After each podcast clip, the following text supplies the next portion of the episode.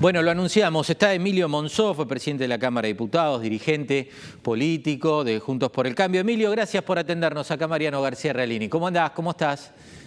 Gracias, Mariano. Muy bien. Acá haciendo la primera experiencia vía Zoom en un programa de televisión. Sí, te iba a decir raro, porque, bueno, porque vos sos muy callejero, sos muy de estar cerca de la gente y de caminar, pero te vas a tener que acostumbrar a esto también, porque ya, ya le ponemos el título, sos candidato, digo, así que vas, a tener que acostumbrarte a esto. Sí, sí. Me resisto un poco a este tema de la virtualidad, pero bueno, eh, va a tener que ser parte de esta campaña y por supuesto en el contexto de este año, como está creciendo los contagios, me parece que vamos a estar muy limitados de poder visitar personalmente los distritos. Sí, se va a hacer una campaña rara. Pará, Emilio, a ver, quiero romper el esquema. Si vas a ser candidato, tenés que presentar un libro, ¿no? ¿O no? Este, porque eh, Patricia Macri, este, Vidal, Jorge Macri, eh, ¿cuándo sale eh, mi experiencia legislativa por Emilio Monzó? ¿O no viene ese?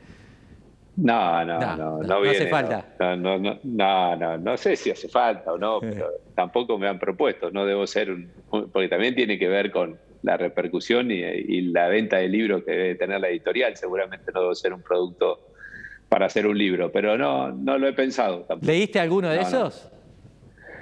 No. pero no por alguna cuestión precisa. No me gusta, no soy de leer biografías, mm. eh, ni, la de Obama, ni la de Mandela, ni la de Macri, ni, la de Vidal. No es una costumbre o, no me atrae la lectura de eso. Sí leo muchas otras cosas, mm. pero ese tiempo tan rico de tener eh, el pensamiento vacío para incorporar insumos lo utilizo para, otro tipo de lectura. Pero si te obligan y te dicen tiene que elegir uno sí o sí y leerlo, el de Bullrich, el de Jorge Macri, el de Vidal o el de Mauricio. Qué lío. Eh, leería el de Mauricio si me obligan. Ah, mira, mira. Leerías el de Mauricio. Sí, porque eh, me interesaría más porque fui parte del gobierno nacional. Si bien estuve presidente de la Cámara de Diputados, pero fui parte de ese proceso. Me gustaría más leer el libro de los acontecimientos, de una visión de un expresidente de los acontecimientos nacionales que del resto de los actores. No es por un tema de, los autores, es un, es un tema de la importancia que tiene el tema que toque cada uno. Sí, sí, se entiende. Yo iba un poco al juego político, pero está muy bien explicado. Vamos a lo más concreto y lo que está pasando en el país. Te estuve leyendo en declaraciones, en entrevistas. ¿Cómo vas a hacer para buscar un punto de equilibrio? Parece que es todo grieta. Que una semana se sientan, yo lo decía al principio del programa, y hay diálogo y uno lo destaca y es lo que queremos los argentinos y en buena parte de lo que planteas vos, y a la semana siguiente se rompe todo. Hoy el enojo que había en el gobierno. ¿Cómo se hace, Emilio, para buscar una mesa de diálogo, un poco de equilibrio en medio de tanta grieta? No es fácil. Mm. Eh, no es fácil, no solo en la Argentina, pongámoslo, eh, eh, esto, pongámoslo en contexto internacional. Ayer se celebró unas elecciones en Madrid, donde ganó Isabel Díaz Ayuso, y la campaña era liberalismo y comunismo, casi que, se retrasó 20 años anteriores. Y también tenía que ver el confinamiento o no, donde García Ayuso habilitó y abrió los comercios en, Madrid y ese fue el principal impacto positivo donde el Partido Popular lo llevó de 20 a 40. Pero lo que quiero decir, la grieta hoy está instalada a nivel mundial y mucho tiene que ver con la incorporación de las redes, las plataformas digitales a las campañas políticas, en donde el electorado y a su vez la opinión pública es manipulada eh, eh, eh, producto de esa incorporación de la parte digital. Nosotros cuando nos metemos a lo digital buscamos burbujas virtuales, comunidades virtuales. Cuando vos nacés, nacés en la comunidad real. La comunidad real, ¿qué implica? Discusiones, diálogos, entender al otro, opiniones distintas. Cuando te metes en la comunidad virtual, mm. te metes a una comunidad totalmente homogénea. Claro. Lo que haces es fortalecer tus propios prejuicios. Mm. Y del otro lado, alguien estudia, interpreta tus preferencias y va haciendo un discurso amoldado a cada, uno de a cada una de esas burbujas. Estamos en esa trampa y agravado por la cantidad de información. Hoy lo que tiene la gente es mucho más información. Cualquier persona que tenga un celular hoy en la mano tiene más información que el presidente de Estados Unidos de hace 10 años, para que tomemos dimensión. Ahora, ¿cómo manejamos esa información y qué, qué nos ocurre con esa cantidad de información? Que tenemos gran dispersión. Entonces, a la dispersión, la única manera de llamar la atención es apelando a la emoción. Hmm. ¿Y cómo se apela a la emoción? Generando temor, generando odio, generando pelea. Hoy se ha convertido la pelea, el odio, el discurso del odio como el, elemento de marketing político más efectivo. Y eso lo que hace es erosionar las relaciones, la confianza entre los actores políticos y nos aleja de los acuerdos que la única manera en la historia mundial de transformar los problemas de la sociedad, y vaya si hay problemas en la Argentina, es con acuerdos políticos. Mm. Sin acuerdos políticos vamos a seguir haciendo marketing político de la gestión, pero no vamos a transformar la realidad. Eh, ahora, en la transformación de esta realidad, qué, bien que lo describís y qué problema que tenemos como ciudadanos, estar atentos a eso. Eh, eh, en ese marco de construir consensos, diálogo político. Vos lo proponés y lo definís como un espacio de, centro, desde Juntos por el Cambio, como una tercera pata, buscando sectores peronistas también. ¿Desde dónde lo vas a plantear, Emilio? Lo voy a plantear dentro de Juntos por el Cambio, porque hay muchos actores dentro de este espacio, como también hay actores dentro del espacio del gobierno que comulgan y predican esta idea. A ver quiénes, eh, nombrame algunos del gobierno que prediquen esto. Lamentablemente, mi principal optimismo lo, tuvo sobre lo tuve sobre el presidente de la Nación. Porque si lo observábamos previo a su candidatura, tenía una postura parecida. Mm. Y, y, como todo argentino, tuve una esperanza y el primer discurso de la Asamblea allá por el año 2020 iba en este sentido. Sí, es cierto. La reunión con la reta Kisilov al comienzo del confinamiento tuvo un impacto en la sociedad espectacular. Casi los tres se llevaron a una imagen positiva del 85% en la sociedad argentina. Sí.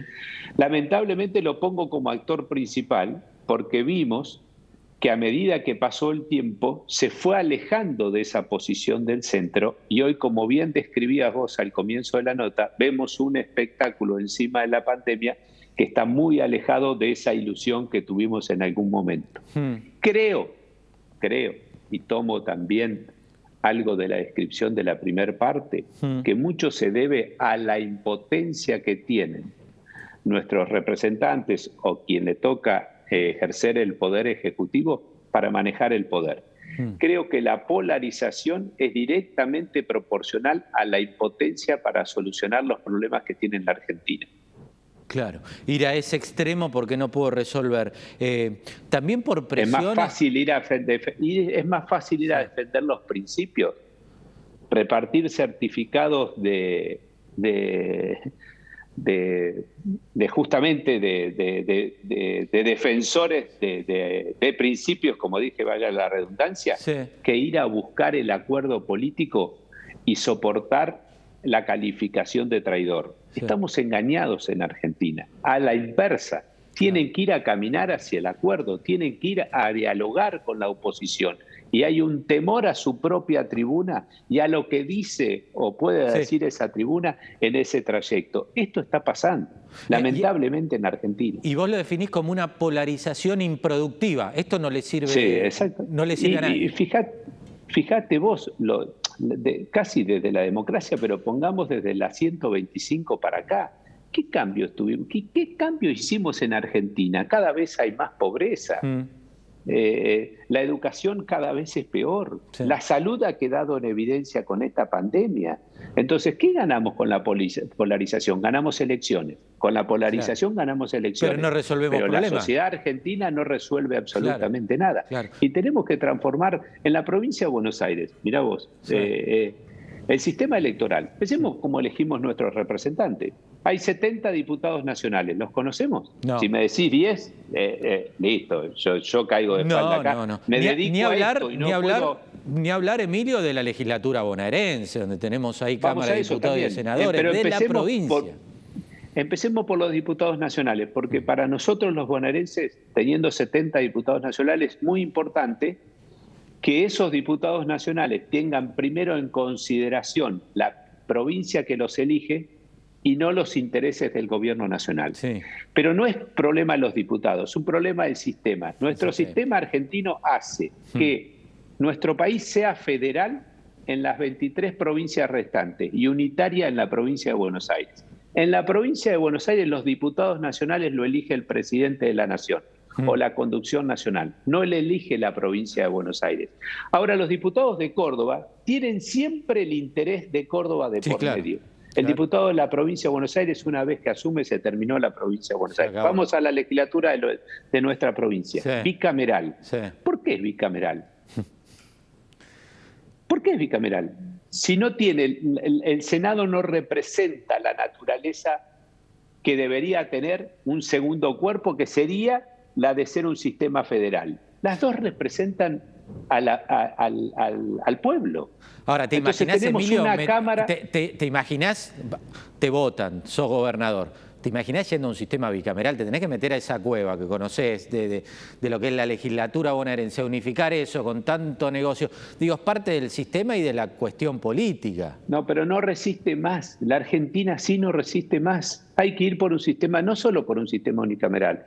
Se te tienen que terminar las secciones electorales. No hmm. sabemos quiénes son nuestros representantes. Tiene que ser por circunscripción, uninominal boleta sábana tenemos en Argentina. Mm. La boleta sábana es para meter esa sábana y abajo no sabemos a quién votan. Ahora, ¿por qué no Empecemos se a cambiar, pongamos boleta única. Aprovechemos este problema ahora del confinamiento y pongamos boleta única. Te escuché planteando lo de Eso nos va a obligar a legitimar. ¿Por qué? ¿Por qué la política no puede dar este cambio? Eh, ustedes lo intentaron, Adrián Pérez tuvo un proyecto de reforma electoral muy interesante en sus comienzos, después quedó trunco eh, por distintas discusiones políticas.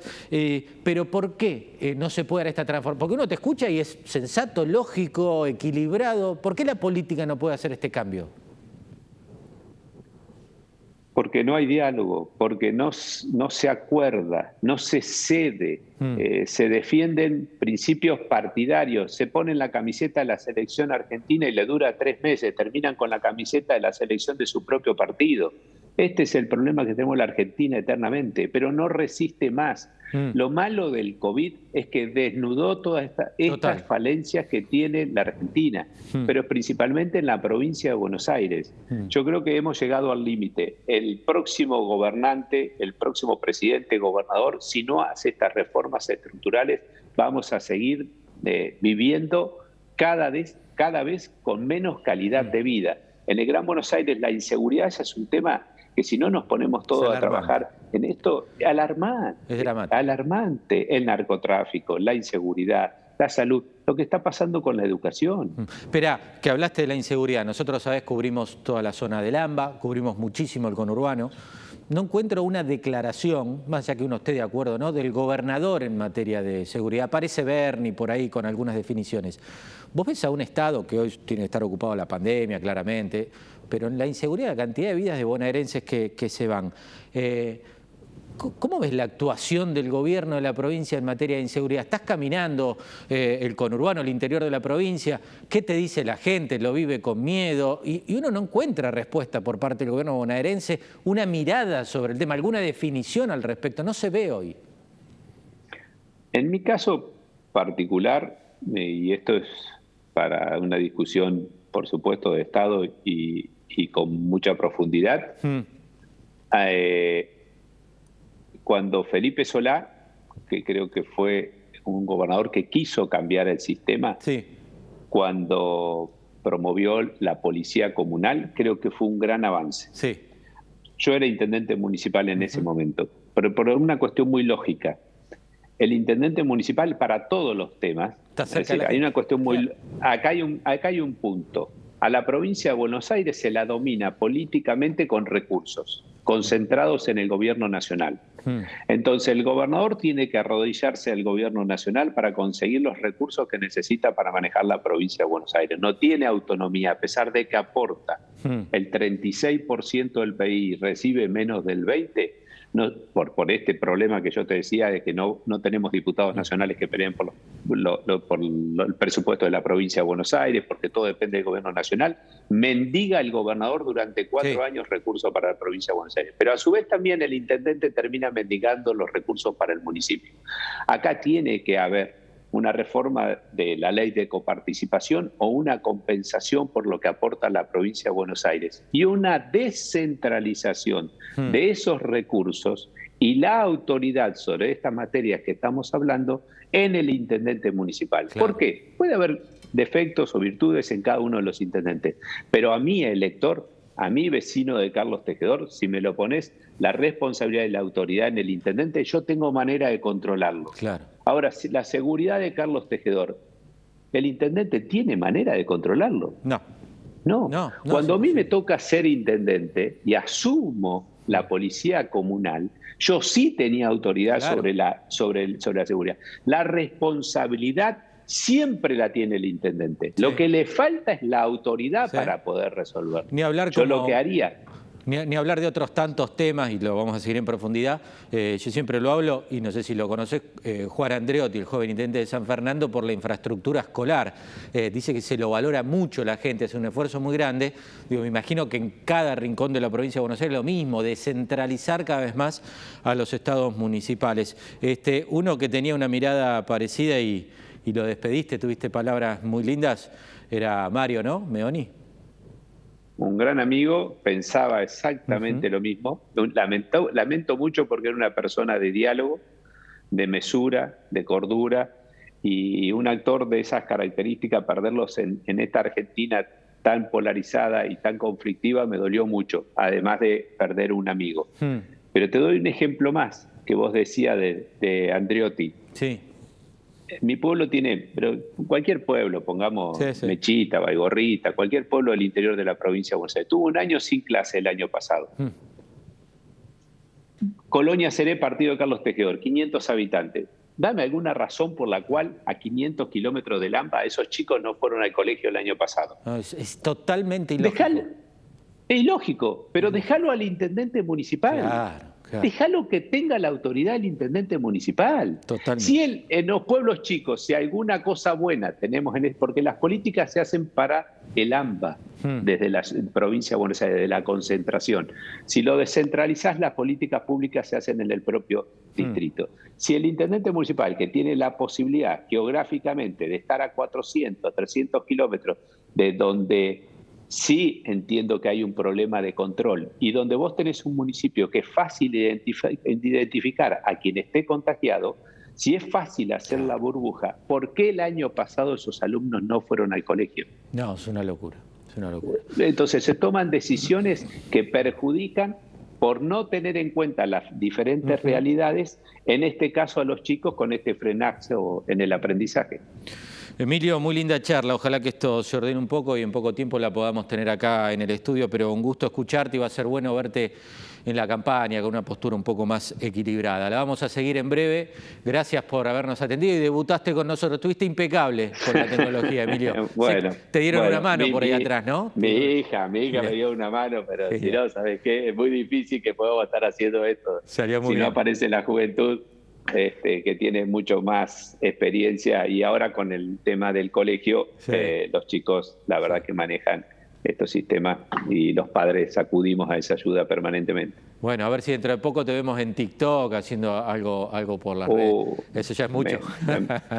Oh, es mucho, pero si cuando apareces en TikTok, mi hija me observa que hago política. Cuando no aparezco en TikTok no existe. Así que, ojo. Eh, ah, ojo, allá vamos a ver la cuenta de Monzón entonces. Bueno, Emilio, abrazo, la seguimos, lo mejor para lo que viene. Muchas ¿eh? gracias. Gracias, eh, Emilio Monzó con nosotros.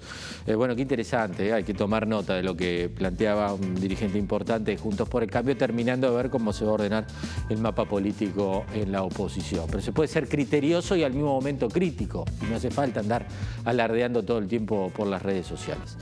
La última pausa, ya venimos.